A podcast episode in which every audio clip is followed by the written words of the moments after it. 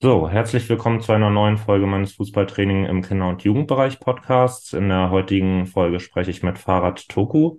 Ja, ähm, erstmal moin Fahrrad. Ich würde sagen, stell dich doch erstmal den Gästen vor. Jetzt mit deiner letzten Station natürlich dritte Liga, Viktoria Berlin. Ähm, hast du da, glaube ich, einiges an Erfahrung zu bieten. Aber erzähl mal den Gästen gerne, was äh, Zuhörern, was du sonst noch so gemacht hast. Ja, hallo erstmal äh, an alle Zuhörer. Ähm, ja, mein Name ist Farah Toku, bin aus, bin Kind aus dem Ruhrpott, also aus Bochum, auch hier geboren. Ähm, ja, es gibt eigentlich relativ viel zu erzählen. Ähm, die Erfahrung als Trainer, die ist für mich als Mensch auch extrem wichtig, ähm, weil du da mit Menschen arbeitest und äh, das Arbeiten mit Menschen liegt mir. Und deshalb bin ich auch sehr gerne Trainer und äh, gehe nicht nur als Trainer mit den Spielern um, sondern auch als Mensch. Und das ist mir das Wichtigste als Coach. Zu Beginn einer jeden Folge ähm, bringe ich nochmal ein Zitat an und genau, dann soll sich der Gast einfach dazu äußern, seine ersten Gedanken nennen. Ähm, heute, ich glaube, ein recht bekanntes Zitat von Watzlawick, man kann nicht nicht kommunizieren. Was sind deine Gedanken dazu? Ja, es ist ja, Kommunikation ist ja ein, ein großes Spektrum. Äh, Ich glaube, man muss halt nicht immer sprechen, sondern man kann auch durch Blicke viel erfahren. Und ich glaube, wenn man das beobachtet, ähm, sagt das schon viel aus. Natürlich muss man so ein gewisses Feingefühl auch haben, äh, weil jeder kommuniziert auch anders. Mit jedem muss man auch anders kommunizieren. Wichtig ist aber dabei, dass man offen, ehrlich und authentisch ist, auch wenn es vielleicht einem nicht so gefällt. Aber das ist für mich als Trainer, aber auch als Mensch extrem wichtig, dass der Gegenüber genau weiß, ähm, wo er dran ist auch. Ja, ja, und was ich auch dann interessant finde, also ist, man muss, glaube ich, unterscheiden. Es gibt natürlich so den Moment, wo man bewusst kommuniziert, zum Beispiel in einer Halbzeit, in der man zurückliegt und dann vielleicht bewusst sich darauf konzentriert, eher positivere Punkte zu nennen, um die Mannschaft aufzubauen als Beispiel. Ähm, aber es gibt ja auch Situationen, wo man eben sich gar nicht darüber im Klaren ist, was man gerade an die Spieler ja kommuniziert ähm, und sich das bewusst zu machen, ähm, ist, glaube ich, ja ein wichtiger Punkt als Trainer. Ja, nicht nur in der Halbzeit, ich glaube unter der Woche auch beim Training. Da fängt die Kommunikation schon an. Also eigentlich bist du ständig am Kommunizieren als Trainer. Du musst dir auch jeden Feedback geben. Äh, Jeder will auch ein Feedback, so wie wir als Trainer auch ein Feedback wollen. Will, will, will jeder, mit dem du auch arbeitest, auch ein Feedback haben. Ich glaube, die Kommunikation ist permanent da. Und das ist auch gut so. Weil, ich glaube schon, wenn man erfolgreich sein wird, muss schon eine gute Kommunikation herrschen. Ja. dass Und es dann in der Woche ist, beim Spiel, in der Halbzeit, vor dem Spiel, nach dem Spiel. Aber wichtig ist halt, dass man ja sachlich bleibt und nicht nur kommuniziert und nicht irgendwas ähm, kommuniziert, sondern schon auf die, auf die Situation genau. Ähm, manchmal ist halt auch weniger mehr, ne? Und da muss man halt ganz genau sagen, in welcher Situation man ist und was gerade angebracht ist. nun wirst du natürlich mh, in deinen bisherigen oder bei deinen bisherigen Stationen auch ähm, viel ja mit bewusster Kommunikation zu tun gehabt haben. Äh, bei Wattenscheid 09 mit einer schwierigen Situation, dann im Abstiegskampf mit Viktoria Berlin. Ähm, da wirst du dir ja ja sehr genaue Gedanken gemacht haben, was du an deine Mannschaft vermitteln möchtest. Ähm, Ja. wie ist da so dein Ansatz? Was ist deine Herangehensweise in schwierigen Situationen? Ich glaube, den muss jeder für sich finden. Ich kann jetzt nicht sagen, Plan A und genau so verhältst du dich und nach dem Schema musst du gehen. Ich glaube, dass jeder auch andere Charakterzüge hat, jeder auch anders ist, was auch gut so ist. Da muss man den Weg für sich selbst hinfinden. Klar gab es viele, viele, viele nicht einfache Situationen. Ich sage bewusst nicht einfach, weil schwer ist ja eben auch relativ ähm, für jeden anders. Deshalb ist halt der Weg zu den Spielern oder auch zu dem, zu dem Staff, den du hast und auch zu dem Verein, der Weg hin zur Kommunikation aber auch keine einfache Lö äh, Situation zur Lösung zu finden. Und das ist, glaube ich, entscheidend, dass du jedem auch Lösungen vorgibst und auch aufzeigst, so dass er sich eine Sicherheit rausholt. Wie du es dann machst, ist dann jeder halt äh, verschieden. Ob du es dann halt ähm, mit Videobeispielen kannst du arbeiten, du kannst mit verschiedenen Schriften arbeiten, du kannst mit du kannst mit so vielen Sachen unterschiedlich arbeiten und da musst du halt für dich als Trainer finden, was passt zu dir, wie kannst du es am besten rüberbringen und vor allen Dingen, wie glaubhaft bist du. Und ich glaube, das ist halt mit das Entscheidende, dass du bei allem auch authentisch bleibst. Du hast jetzt schon ja mit Videobeispielen zu arbeiten angesprochen. Da würde mich interessieren, wenn ich jetzt eine schwierige Situation in der Mannschaft habe, klar, du hast schon gesagt, da, da gibt es sehr unterschiedliche Ansätze und da muss jeder irgendwie seinen Weg finden. Aber wenn du jetzt erstmal für dich sprechen sollst, ähm, wäre dein Ansatz eher auf so einer inhaltlichen Ebene zu bleiben, also sehr sachlich, analytisch. Ich gucke einfach, was funktioniert gerade im Spiel nicht, was klappt, obwohl man vielleicht nicht das gewünschte Ergebnis erzielt hat. Was war auch schon gut, sich darauf zu konzentrieren? Oder ähm, arbeitest du dann auch eher mehr in so einem, ja, in Anführungszeichen psychologischen Bereich, dass du anfängst, hier Thomas Tuchels Vortrag fällt mir ein, ähm, auf, Rule, äh, auf YouTube Rule Breakers Vortrag, wo er dann sagt, dass ihn am Anfang bei Mainz total gestört hat, dass ähm, es so eine Grüppchenbildung beim Essen gab und er da dann erstmal angesetzt hat. Ähm, ja, oder würdest du eher in, sehr inhaltlich arbeiten? Ja, es ist ja unterschiedlich auch. Ne? In welcher Situation kommst du rein? Wo kommst du rein? Bei Victoria Berlin war es ja mitten in der Saison, bevor ich die Mannschaft übernommen habe, hat die Mannschaft in 18 Spielen dreimal gewonnen. Das macht natürlich was mit einer Mannschaft. Das kann man nicht wegdenken. Oder in Wattenscheid, da waren auch viele, viele schwierige Situationen halt, die du meistern musstest, die vielleicht mit dem Fußball auch nichts zu tun haben. Dann ist halt für dich halt, wie gehst du damit um, wie packst du an? Und ich bin da halt auch einer, ich, ich werde immer, oder ich versuche immer wieder in Lösungen zu denken und, und gebe denen dann auch was mit an der Hand. Und äh, ich glaube, wenn man eine gute Bindung hat zur Mannschaft, dann kommen die Spiele auch zu einem selbst und äh, wollen halt auch eine Lösung haben oder mal ein Gespräch haben. Und in äh, Victoria war es halt schon so, ähm, ja, wie ich schon gesagt habe, das hat schon was mit einer Mannschaft gemacht. Dann ist der Ansatz vielleicht halt nicht inhaltlich, sondern du guckst und hörst aus der Mannschaft raus, okay, was hat einmal inhaltlich gefehlt, aber was ist halt drumherum. Und äh, da auch so viel passiert ist während der Saison bei denen vor mir, musste ich halt einen Ansatz setzen, der vielleicht ein bisschen ungewöhnlich ist, aber den man trotzdem machen musste, weil ich eine Überzeugung davon hatte, äh, schnell ähm, eine Mannschaft zu formen. Und da hatte ich ja nicht viel Zeit, weil es englische Wochen gab, also viel Training war nicht. Und dann konntest du halt viel im taktischen Bereich, was man zeigen kann vorne aber auch im psychologischen Bereich arbeiten, sodass du erstmal ein Feedback hörst aus der Mannschaft.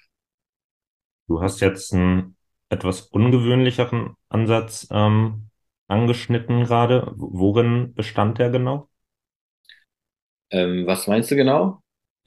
Du, oder habe ich dich falsch verstanden? Also ich habe es jetzt so verstanden, dass du einen Ansatz wählen musstest, der vielleicht ein bisschen ungewöhnlicher so. ist, aber wo du gesagt ja. hast, da warst du überzeugt von. Ja, ungewöhnlich heißt, du kamst halt hin, hast halt, hast halt die englischen Wochen gehabt, du hast halt kaum Zeit gehabt, irgendwas zu trainieren. Das ist halt für mich auch eine neue Kenntnis, weil du musstest sofort in englische Wochen rein. Wenig Zeit, klar kanntest du die Mannschaft, weil du die vorher beobachtet hast, wusstest auch ungefähr, wo es liegt. Aber dann ging es halt viel mit der Kommunikation, ob es Einzelgespräche, Gruppengespräche war, wo du erstmal vielleicht auch gar nicht über Fußball geredet hast, sondern wo du erstmal eine Bindung aufbauen musstest. Und eigentlich, wenn du Trainer bist, redest du ja nicht erstmal über eine Bindung, sondern du redest schon erstmal über Fußball. Ja. Aber der Ansatz war halt mal etwas anders, ähm, aber der war auch gut so, so dass du dann auch wusstest, okay, wo kannst du, an welchen Hebel kannst du ansetzen bei den Jungs. Ja. Ich glaube, das ist uns relativ, was heißt relativ? Nee, das ist uns ganz gut gelungen und es ging auch relativ schnell. Aber es hat halt Zeit gebraucht. Die Zeit hattest du nicht und deshalb musstest du halt, ich sag mal, auf das Vorspiel, Vorspul oder Vorspiel Taste drücken, sodass du halt schnell vorwärts kommst. Und dann gibt's halt in der, innerhalb der Saison gibt's halt Gewinn, also, ja, gibt es schon einige, einige Momente, die du halt anders als Trainer auch angehen musst. Als wenn du eine Sommervorbereitung hättest, die Leute gut kennengelernt hast und so weiter und so weiter. Aber das war halt für mich eine Erfahrung, die war halt auch gut. Du hast ja auch ähm, Psychologie studiert, so und da würde mich interessieren, ähm, ja, welchen Einfluss das auf deine Trainerarbeit hat. Also wendest du da viel von an oder sagst du in erster Linie bin ich erstmal Mensch und eigentlich kommuniziere ich mit meinen Spielern ähm, ganz normal wie mit jedem anderen auch und so viel aus dem Studium wende ich da jetzt nicht an. Ja, es ist mein, ich, ich mache ja kein Hehl raus, dass ich gerne Menschen beobachte auch und, und sie unterstütze. Es ist klar, es ist vielleicht gar nicht so schlecht, wenn du ein paar Grundsätze hast, die, die, die für, für dein Wissen auch ganz gut sind. Aber es ist jetzt nicht so, dass ich irgendetwas alles anwende, weil Fußballer ticken halt anders. Fußballer, je nachdem, was gebraucht wird, setzt du dann auch halt ein. Spieler sind, wenn, wenn sie sich öffnen, ist es wunderbar. Dann kann man sehr gut mit denen arbeiten, weil die Öffnung des Spielers ist schon extrem wichtig, weil dann nur dann kann er auch auf dem Platz ähm, kannst du auch das Beste rausholen aus ihm wenn er sich auch außerhalb öffnet. Bei dem einen oder anderen geht schnell, bei dem anderen braucht es Zeit, bei dem einen oder anderen, denen ist das gar nicht wichtig. Und das muss man, glaube ich, genau beobachten. Wer Unterstützung braucht und Hilfe braucht, um den dann rauszupicken und dann mit ihm zu kommunizieren. Aber es ist nicht so, dass ich jetzt irgendetwas anwende von irgendwann in meinem Studium, dass ich genau sage, genau danach gehe ich. Das ist nicht der Fall. Ne? Viel aus dem Bauch, wie gesagt, viel beobachten. Und bevor der Spieler dann in so einem Loch kommt, ihn rauszuziehen und vorher abzuziehen und dann den Weg suchen zu ihm hin und, und dann klar kommunizieren, dass, dass du auch für den da bist. Und egal in welcher Situation es ist, weil du willst das bestmöglich aus ihm rausholen.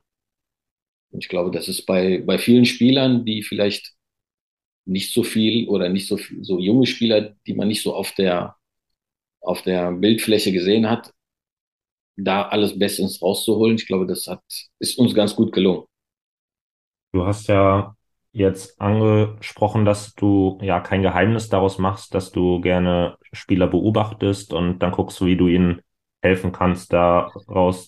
Ja, oder daran sieht man ja auch irgendwie, wie du deine Trainerrolle siehst. Also, dass du dich ja quasi, wie es auch Thomas Tuchel sagt, als Unterstützer der Spieler siehst. Ähm, und auf deiner Website habe ich auch so zwei Begriffe gesehen, die mir da ins Auge gefallen sind, nämlich Entwickler und Begleiter. Ähm, vielleicht kannst du da einmal näher erläutern, was damit gemeint ist.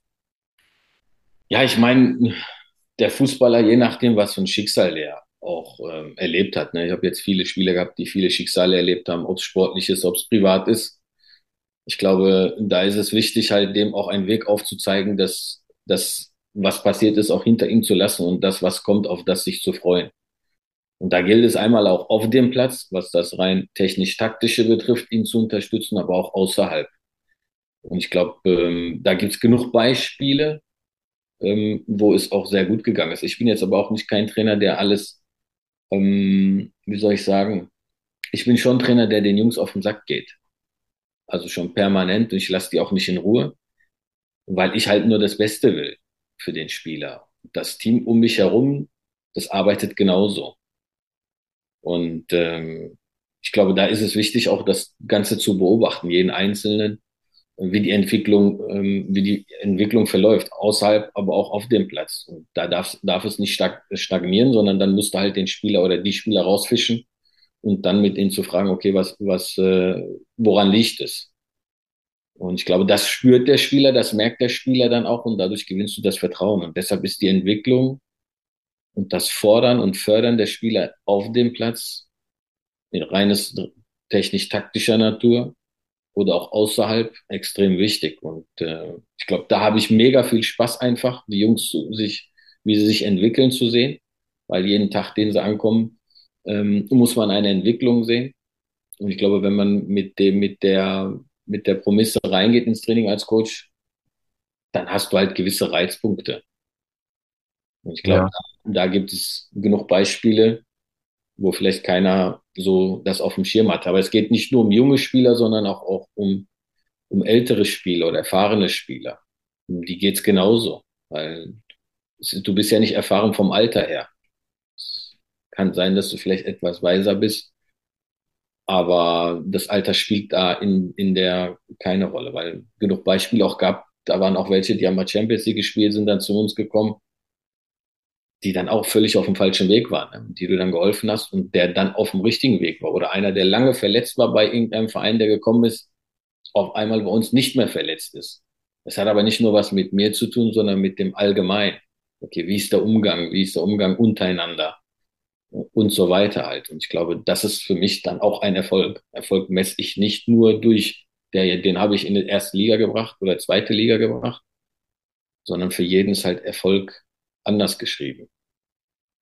Du hast ja auch gesagt, ähm, dass ähm, es Spieler gibt, die sich früher öffnen ähm, und auch Spieler gibt, die dann in dem Moment ja vielleicht auch gar nicht so die Unterstützung möchten.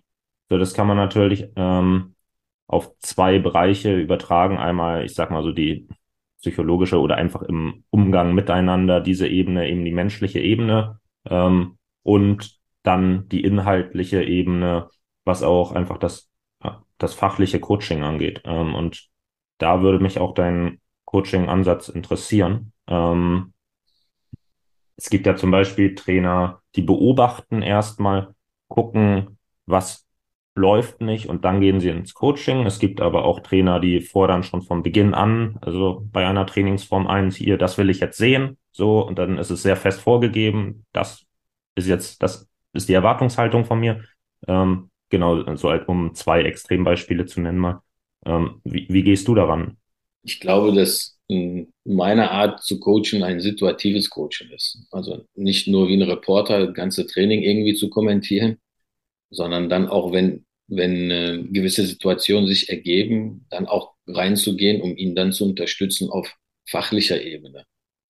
Ich glaube, das ist so was du natürlich auch lernst als Trainer, aber du gehst ja ins Training mit deinem gewissen Ziel, beziehungsweise mit deinen Prinzipien, was du trainieren willst. Und die sind halt klar formuliert und das willst du halt klar sehen. Dass du, okay, du hast ja eine Spielphilosophie, du hast eine Spielidee, gehst dann ins Training mit deinen Prinzipien, die dann auch klar kommuniziert sind und gehst dann ähm, die Übungen durch oder die Spielformen durch. Und dann beobachtest du halt und, und wenn dann was nicht passt, bin immer kein Freund von was nicht passt zu sagen, sondern wenn was passt, dann auch zu motivieren und dann auch ihn unter, zu unterstützen und beziehungsweise auch zu bestärken. Wenn es dann irgendwas oder wenn es dann nicht so sein sollte oder nicht so klappt oder Unstimmigkeiten noch sind, dann halt reinzugehen. Aber die Jungs trotzdem in dem, was sie tun, auch bestärken. Und ich glaube, das ist halt ein wichtiger Ansatz. Klar gibt's dann auch manchmal ist der Ton und die Art und Weise extrem wichtig. Man kann auch nicht und darf auch nicht und soll auch nicht alles schönreden. Aber man muss halt dann in den gewissen Situationen dann kurz prägnant eine klare Kommunikation und eine klare Ansprache geben, so dass der Spieler dann weiß, ah, okay, das ist, was gefordert wird, das will ich. Und dann kannst du es halt reflektieren, wenn du eine Videoanalyse machst und wenn ein Spieler mal dann so ist, dass er mal irgendeine Situation vergessen hat, wo er nicht so gut war, dann kann ich sie ihm aufzeigen und kann ihn das in, in Erinnerung ranholen. Und Spieler vergessen ja auch mal ganz gerne. Und da kannst du, kannst du ihm dann nochmal bei der Analyse genau aufzeigen, was gemeint ist. Und generell auch vom Training an den Spielern. Wenn du das Training durchspielst und nimmst es auf, kannst dann Abend die Analyse machen und am nächsten Tag vor dem Training den zeigen. Das hatten wir vor das haben wir gemacht im Training und das lief gut. So ja. bestärkst du die Jungs nochmal, auch als Gruppe. Und ich glaube, das ist dann halt ein wichtiges Zeichen. Aber situatives Coaching ist so meins, wo ich dann auch reingehe. Ja, ja, also ich habe mir jetzt ähm, drei Punkte einmal rausgeschrieben von dem, was du gesagt hast. Einmal das situative Coaching, was du jetzt auch zu, äh, zum Ende hin nochmal angesprochen hast. Ähm, dann hast du gesagt, dass du Spieler nicht in Ruhe lässt. Und du hast ähm, ja quasi so diese Frage in den Raum geworfen, ob der Spieler jetzt Hilfe überhaupt möchte, so ob er die jetzt in dem Moment braucht oder ob er sie will. So und auch da kann man ja vielleicht nochmal, oder man unterscheidet eben nicht dazwischen, ist dann die Frage, ähm, ob es sich jetzt um was ja, Fußballerisches handelt oder um was Menschliches. Ähm, wenn jetzt ein Spieler menschlich gerade keine Hilfe annehmen würde, dann würde ich, glaube ich, ja falsch finden, wenn man ihn dann jetzt die ganze Zeit nervt. Dann ähm, hast du ja auch gesagt, will der Spieler jetzt die Hilfe? Okay, dann ist vielleicht mal in Ruhe lassen eine gute Sache. Interessant wäre natürlich, und da kommst du jetzt ja natürlich auch aus einem Bereich mit einem hohe, äh, hohen Niveau. Äh, das ist vielleicht dann auch nochmal ein Unterschied zum Kinder- und Jugendfußball, keine Ahnung. Ähm, ja, wenn es um was Fußballerisches geht und ein Spieler da vielleicht auch meint, keine Hilfe zu brauchen oder keine Unterstützung will in einem Punkt, ähm, wie gehst du dann damit um? Ja, es muss ja genau auf die Situation sein. Du musst ja auch wissen, wer das ist, was für ein Spieler das ist, ne? was für ein Charaktertyp das ist auch, was für ein Charakter er hat, welche Merkmale er hat. Das kann man so pauschal einfach gar nicht sagen. Deshalb sage ich ja, wenn du merkst halt von der Körpersprache her, der hat jetzt keinen Bock auf Kommunikation, ja, dann lässt du ihn auch mal in Ruhe, dann brauchst du ihn nicht. Oder er zeigt dir halt von seiner, von seiner körperlichen Art und Weise, dass er ein bisschen genervt ist, ja, dann darfst du als Trainer auch nicht reingehen und meinen, du musst jetzt was sagen, weil du was sagen musst. Nein, dann ist auch mal gut, du lässt ihn auch mal in Ruhe. Und dann kannst du ihn irgendwann ranholen. Ne? Und dann lässt du ihn einfach in Ruhe und, und dann gehst du hin und irgendwann, wenn du eine ruhige Minute hast, fischst den raus und, und quatsch dann mit ihm. Ne? Du musst halt dieses Gespür finden als Trainer auf dem Platz. Okay, was ist gerade angebracht? Was ist halt angebracht, damit die Mannschaft halt weiterkommt? Oder was ist angebracht für den Spieler, damit er sich auch wohlfühlt, beziehungsweise auch weiterkommt? Es, natürlich kann jetzt nicht jeder sagen, oh, boah, ich zeig dem jetzt, ich will nicht mit dem reden, dann lässt er mich sowieso in Ruhe. Das wäre dann zu einfach. Aber es gibt Situationen, da gehst du halt mal ran und gibst ihm eine klare Kommunikation, dass er auch wieder aufwacht und dass er wieder da ist, voll da ist, weil die Mannschaft ihn braucht, weil die Spielform ist, auch nicht anders zulässt. Du kannst dir auch Spielform wählen, wo der eigentlich gar nicht mehr zeigen kann, dass er gar keinen Bock hat zu kommunizieren. Es geht gar nicht. Und dann, dann bringst du es halt in gewissen Spielformen rein, wo der kommunizieren muss. Dann hat er gar keine andere Wahl.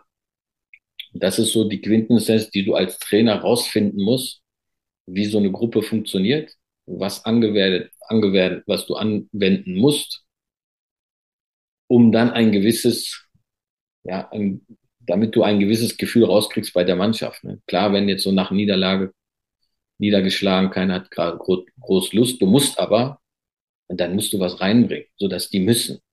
Und da gibt es gewisse Ansätze, äh, die du dann auch anbringen kannst, wo du genau das Ziel hattest. Es muss ja nicht immer rein was taktisch-technisches sein.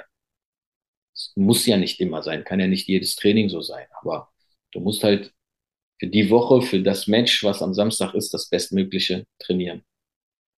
Was mir der Podcast immer wieder zeigt oder auch wenn ich mich außerhalb dieses Podcasts mit Trainern austausche, eigentlich egal über welches Thema man spricht, ähm, wird immer wieder eine Sache klar, nämlich dass es so diese eine Lösung für ein Thema nicht gibt. Also du sagst ja jetzt auch, ähm, ja, es kommt sehr stark auf die Situation an. Ähm, das kann man so pauschal nicht sagen, sind so gute Beispiele an Formulierungen hierfür.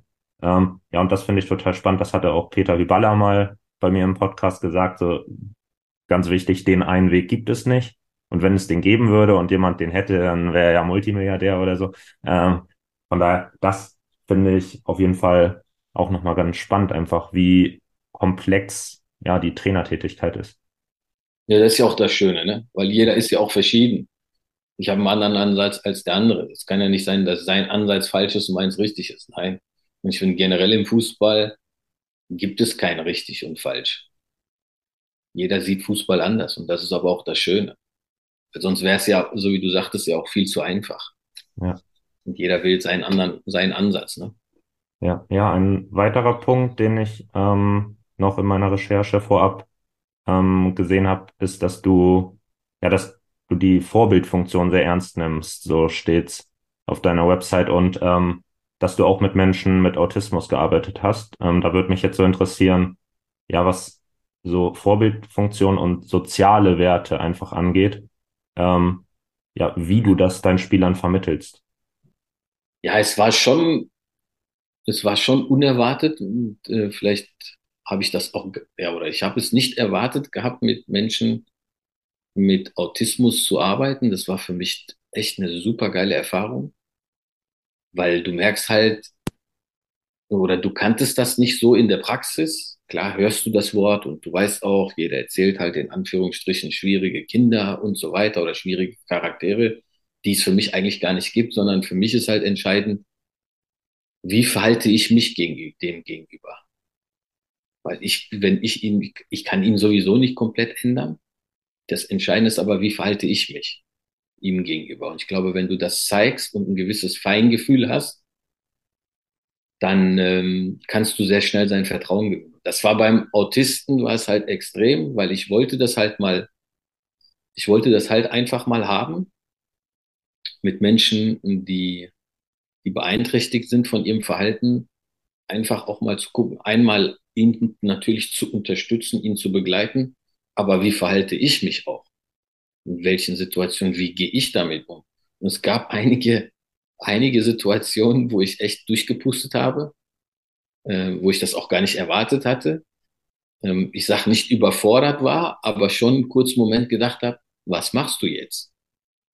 Aber das war halt interessant auch, wie gewinnst du sein Vertrauen zurück? Weil du musst ihn ja wieder, ähm, ich sag mal, in die Klasse wieder einordnen und ihn wieder dahin führen, dass er wieder mitmacht. Und das war halt echt spannend, aber es war halt immer permanent, es kann jederzeit explodieren. Und auf die Situation musst du vorbereitet sein. Und das ist beim Coach genauso. Du musst halt auch auf die schwierigen Situationen oder keine einfachen Situationen, die kommen können, auch vorbereitet sein, damit du nicht überrascht bist. Und äh, deshalb war dieser Teil mit einem Autisten, den zu begleiten, zu betreuen, aber auch zu entwickeln, halt sehr spannend für mich. Da, ich sage jetzt nicht, dass wir im, im Fußball ähm, so krasse Momente haben, halt einfach andere Momente, wo es vielleicht ähnlich ist und dann die Blicke natürlich auch auf dich als Coach kommen. Wie verhält er sich in gewissen Situationen? Was spricht er an? Wie spricht er an? Wie spricht er die Gruppe an? Und, und ich glaube, das ist halt das Spannende, wo die Mannschaften dann ein Gefühl auch fürs Coach kriegen. Du, du musst nicht perfekt sein, du musst auch nicht immer kontrolliert sein. Es muss halt zu dir passen. Und ich ja. glaube, das, das, das merkt dann die Mannschaft wenn du jetzt schon sagst, ähm, also du wolltest den Begriff schwierige Charaktere ja nicht benutzen, so, aber ich sag mal, wenn man mit Menschen mit Autismus arbeitet, dann weiß man ja auf jeden Fall, weil es einfach einen Namen schon dafür gibt, okay, da muss ich Dinge berücksichtigen. So, und sich dann eben bewusst zu machen, dass in der klassischen Trainerarbeit, ähm, ja, dass es da eigentlich nicht anders ist. Also, dass man da auch Dinge berücksichtigen muss, weil eben jeder Mensch irgendwie anders ist und seine eigenen Erfahrungen gemacht hat und dass es da genauso ähm, Dinge zu berücksichtigen gibt, nur eben halt andere. So und ähm, das ist, glaube ich, wenn man das jetzt so spricht, das klingt so banal und also das äh, weiß, glaube ich, sich jeder Trainer, ja, jeder ist anders und ich muss da Dinge berücksichtigen, aber sich das so in wieder in Erinnerung zu rufen, das dann auch wirklich auf dem Platz zu leben. Also das glaube ich jetzt nicht, dass das jeder macht, dass dann schon da so ein, ja, einfach so eine Erwartungshaltung von einem Trainer ist, wie ein Mensch jetzt zu funktionieren hat. Ähm, aber so läuft's ja eben nicht. Und, und deshalb kann ich mir auch vorstellen, dass dir da die Arbeit auch einfach für deine Trainertätigkeit viel geholfen hat. Ja. Definitiv. Das hat man schon gemerkt. Es kommt natürlich auch an, was für ein Typ du bist. Natürlich haben Fußballer dann auch andere Probleme, andere Konflikte, mit denen wir umgegangen sind. Ähm, aber wichtig ist, dass du halt immer, ähm, für mich als Trainer ist es wichtig, dass du immer halt auch dastehst. Ne? Dass die Jungs merken, da steht immer einer da, egal was ist, egal wie schwierig die Situation noch da sind. Aber da ist einer und der nimmt nicht die Flucht an, sondern der steht auch wirklich bis zum Schluss da. Und egal welche Situation und man kann das leicht aussprechen. Ich gehe als letzter vom Bord, gibt's ja diese, diese Sprüche. Oder man macht es auch und die Spieler merken es. Und ich glaube, das ist mitentscheidend. Da gibt's halt ja, gewisse Wege, ob es dann kommunikativ ist oder halt vom Verhalten auch, dass die Jungs das merken. Und ich glaube, dann kannst du es auch meistern.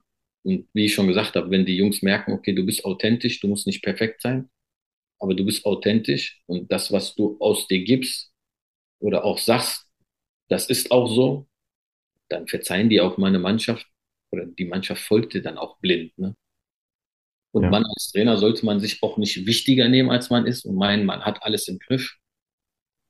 Nein, es ist nicht so, ne? Weil ich spiele ja nicht, die Jungs spielen. Ich kann sie vorbereiten, bestmöglich, und den Rest müssen die halt machen. Da ist es, glaube ich, ganz gut getan, wenn man sich manchmal nicht wichtiger nimmt, als man ist.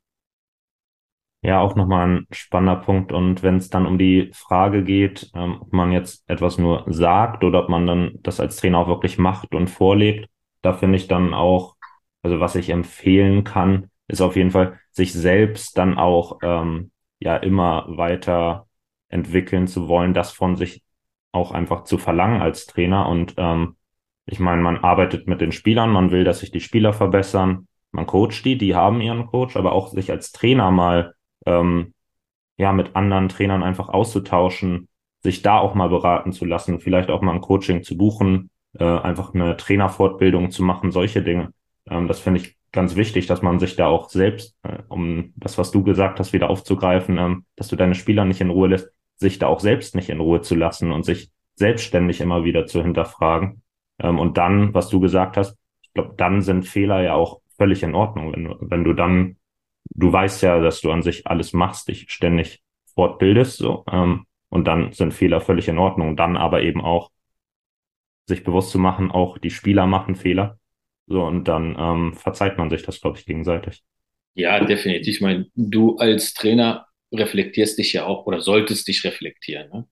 Sei es, ob es eine, vor einer Gruppe steht und wenn du dann einen Vortrag hältst, was für ein Feedback du dann bekommst, die Blicke, die du bekommst, guckt jeder weg, ist jeder müde, packst du die Gruppe, das ist ja auch wie bei der Mannschaft, ne? kriegst du die gepackt.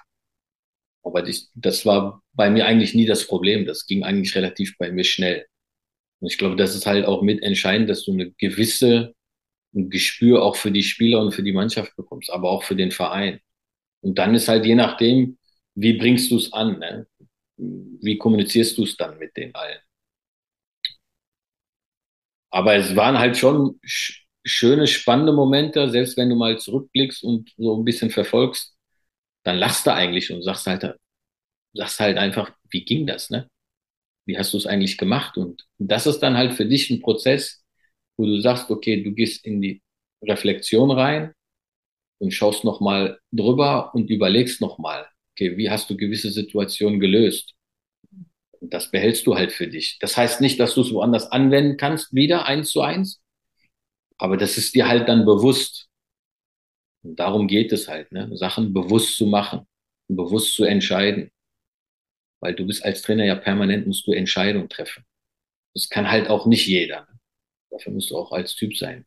Schwierige, schwierige Situationen, Entscheidungen zu treffen. Und ich bin gerne Trainer, ich treffe gerne Entscheidungen. Ob die dann immer alle richtig sind, ist eine andere Frage. Aber ich treffe Entscheidungen und ich glaube, das ist halt wichtig. Jeder, äh, jeder, jede Persönlichkeit oder jeder, der eine Führungskraft ist, dass er auch gerne Entscheidungen trifft. Ja, ja, und ähm, da sieht man dann auch wieder eine Parallele zwischen Spieler und Trainer. Wenn du sagst, ähm, der Trainer muss Entscheidungen treffen, dem Spieler auf dem Platz geht's nicht anders, nur natürlich andere Entscheidungen, aber ähm, diese Entscheidung treffen, da auch mutig zu sein, sowohl für Trainer als auch für Spieler. Ähm, ein wichtiger Punkt. Ich hatte in meiner letzten Folge ähm, Home of, also Julia von Home of Goals zu Gast und deren Ansatz ist so, dass sie persönliche und soziale Kompetenzen durch den Sport fördern. Und ein Punkt, der für mich sehr interessant war, war, dass ähm, sie gesagt hat, dass man ja auch für fußballerische Punkte, sei es, keine Ahnung, für ein Gegenpressing oder sonst was, ja auch ähm, bestimmte, dann in dem Fall wahrscheinlich eher persönliche Kompetenzen braucht. Ähm, oder eben Umgang mit Rückstand, keine Ahnung, stressigen Situationen, soziale Kompetenzen auch Mitspieler zu pushen. Ähm, ist das etwas, was du in deiner Arbeit so bewusst machst, dass du sagst, für das Gegenpressing brauche ich jetzt nicht nur ja, fußballerische Fertigkeiten, sondern brauche auch persönliche Kompetenzen, soziale Kompetenzen, Mitspieler zu pushen, dass sie auch mit ins Gegenpressing gehen, solche Aspekte? Ja, das ist echt ein spannendes Thema, weil ja, ich glaube einfach, dass die Kaderzusammenstellung da auch entscheidend ist. Es muss halt nicht immer, es muss ja nicht einer sein, der außerhalb vom Fußball laut und aktiv ist, dass er dann auf dem Platz auch dasselbe ist. Oder der außerhalb ruhig ist und dann kann es sein, dass auf dem Platz halt dann auch, ich sag mal, dieses Aggressive hat. Ich glaube, die Kaderzusammenstellung, wie ich schon gesagt habe, ist schon mitentscheidend. Du hast ja auch eine Idee, wie du Fußball spielst um das dann auch rüberzubringen bei den Jungs. Es muss halt eine Überzeugung da sein, was du vorhast. Sei es dann von deiner Spielphilosophie, Spielidee, sei es dann auf das Match hinaus, was für eine taktische Ausrichtung du gibst. Es muss halt für den Spieler oder für die Mannschaft schlüssig sein, dass da eine Idee hinter ist. Dass du den Gegner aus den und den Gründen dementsprechend attackierst oder dementsprechend dich verhältst. Und das muss halt für den Spieler und für die Mannschaft schlüssig sein. Ich glaube, dann spielt es nicht die große Rolle, was für ein Typ du bist. Du kannst ja nie aus einem äh, einen Dauerläufer einen richtigen Sprinter machen. Da kannst du ja nicht. Da kannst du ja soziale Aspekte nehmen und ich weiß nicht was nehmen. Das kannst du ja nicht machen. Du kannst auch nicht durchreden. Ich kann ihn durchreden nicht schneller machen. Aber ich, was ich machen kann, ich kann ihn aufmerksam machen. Auf gewisse Situationen sich einzustellen.